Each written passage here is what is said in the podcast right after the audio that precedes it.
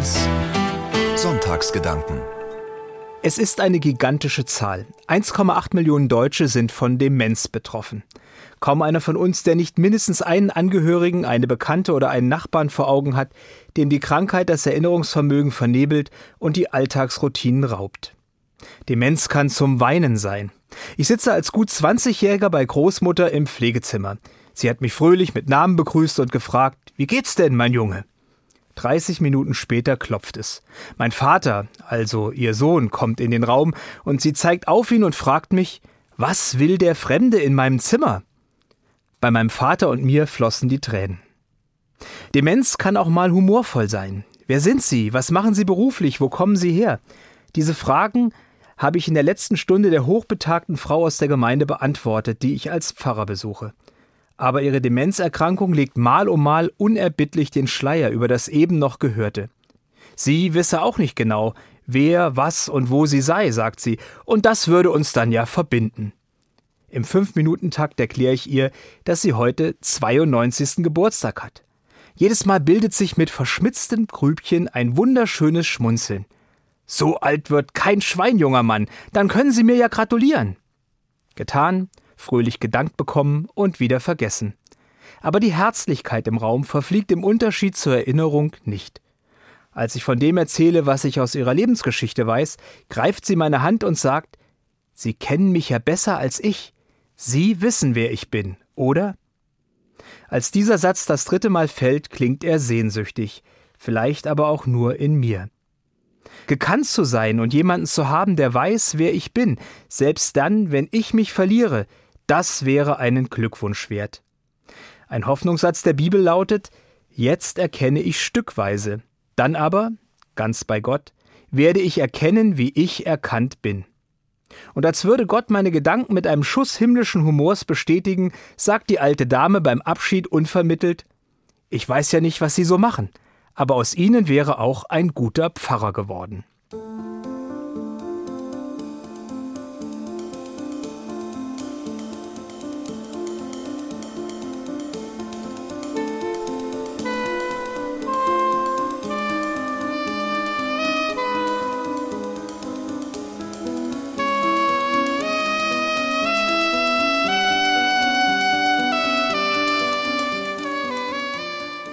Demenz. Die Welt steht Kopf. Mit diesem Satz beschreibt die Deutsche Alzheimer Gesellschaft mit einem treffenden Bild, was Demenz für Betroffene und Angehörige bedeutet. Wenn ich einen Kopfstand mache, kann ich schnell rot anlaufen. Bei Demenz auch. Vor Angst, ob es mich mal trifft oder ob und wie lange ich das schaffe mit einem dementen Angehörigen. Es macht traurig, was da zwischen den Fingern zerrinnt und wütend, dass das Blatt sich nicht wendet, die Erkrankung schlimmer wird wie sich die Rollen, die doch so sicher schienen zwischen Kindern und Eltern, neu ausbalancieren. Plötzlich ist der Sohn oder die Tochter Verwalter, Buchhalterin, Anwalt der Realität, Einkäufer und Haushaltsmanagerin. Dabei haben früher die Eltern sie immer so souverän versorgt. Schmerzlich, anstrengend, wenn manchmal eine ganze Welt verloren geht. Ohnmacht. Da ist der Scham, wenn jemand kaschieren will, was ihm abhanden kommt an Vermögen und da ist das Schuldgefühl, wenn einem der Geduldsfaden reißt. Demenz stellt die Frage, wie gnädig wir mit uns und anderen umgehen, wenn der Kopf macht, was er will. Und was gibt Betroffenen und Angehörigen Halt? Denn das lehrt uns doch diese Krankheit und die 1,8 Millionen Betroffenen in unserem Land oder der eine Nachbar, die Freundin oder Angehörige. Nichts ist sicher, nichts, was wir wissen oder können. Wir haben uns nicht in der Hand. In der Bibel ist das eine zutiefst geistliche Einsicht. Ein Mensch kann sich ganz verlieren, hier in der Zeit und in Ewigkeit, wenn er nicht in guten Beziehungen steht, wenn er keinen hat, der weiß, wer er ist und war und bleibt, wenn jemand fehlt, der mir von außen Halt und Liebe gibt, wenn mir alles entrinnt. Manchmal jetzt in den Irrungen und Wirrungen des Lebens, manchmal für uns sichtbar bei Dementen und ganz und gar im Sterben und Tod. Der Tod ist ja nicht nur etwas Körperliches, ein Stopp der Funktionen meines Leibes, er ist die letzte Beziehungslosigkeit. Da bin ich mir ganz genommen und den anderen auch.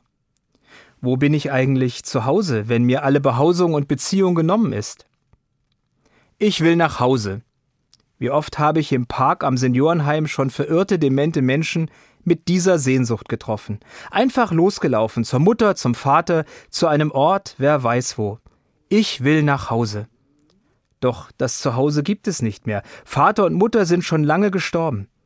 Da tut es gut, nichts zu erklären, sondern einfach die Person an die Hand zu nehmen und zu sagen, kommen Sie, wir gehen dahin, wo Sie daheim sind, dahin, wo man Sie kennt.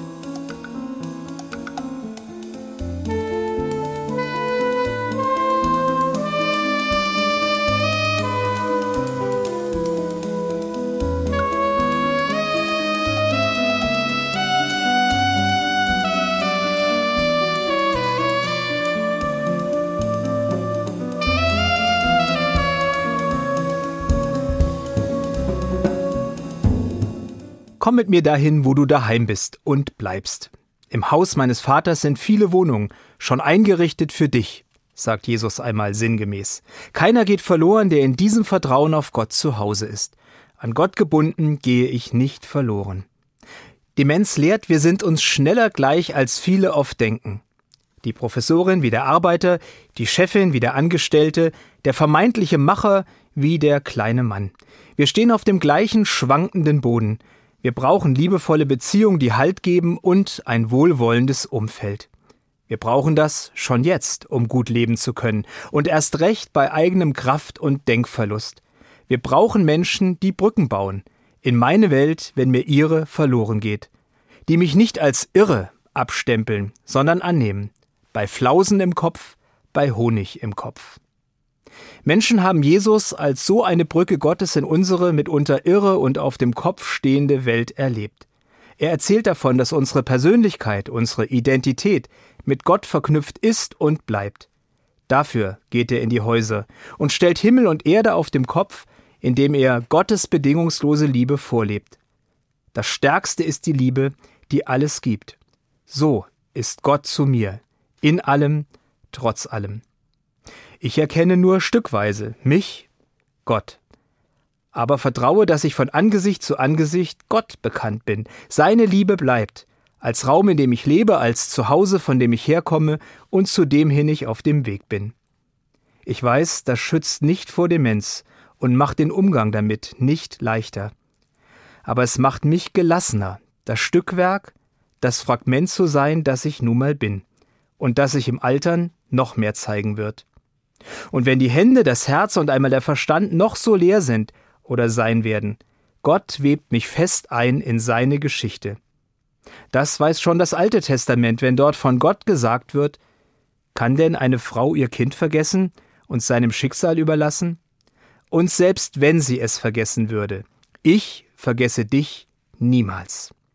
Da kennt einer mich und dich und die Menschen, um die wir uns Sorgen machen, und stellt das Leben immer wieder vom Kopf auf die Beine.